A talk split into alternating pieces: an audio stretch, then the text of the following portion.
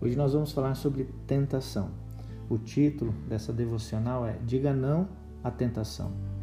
Nós vamos ler o texto de Gênesis capítulo 39, versículo 10 a 12, que conta a história de José do Egito, aquele momento onde ele estava sendo tentado pela esposa de Potifar.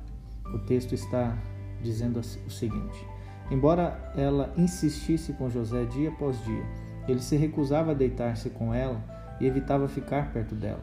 Um dia ele entrou na casa para fazer suas tarefas e nenhum dos empregados ali se encontrava. Ela o agarrou pelo manto e voltou a convidá-lo. Vamos, deite-se comigo. Mas ele fugiu da casa, deixando o manto na mão dela. É interessante porque ninguém está imune à tentação. Todos nós somos tentados. Até mesmo Jesus foi tentado por Satanás.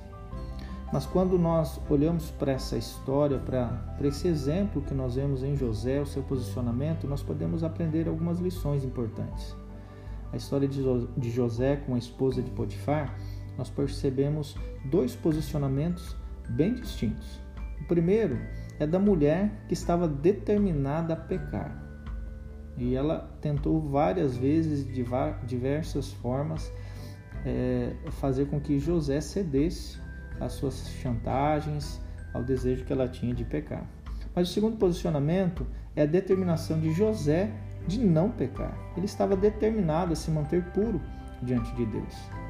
A única forma que José tinha naquele momento de não cometer pecado era fugir da tentação. E foi exatamente isso que ele fez. E hoje nós conhecemos a história completa de José, do homem poderoso que ele se tornou e do preço que custou a ele para chegar nessa posição. Mas se ele tivesse cedido às tentações da carne, provavelmente o final da história seria bem outro.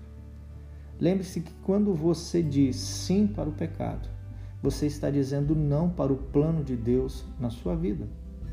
Então, nós não podemos brincar com as tentações.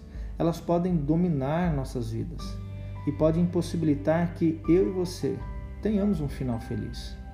E é por isso que eu e você devemos buscar a direção de Deus e sempre dizer não para todas as tentações. Amém?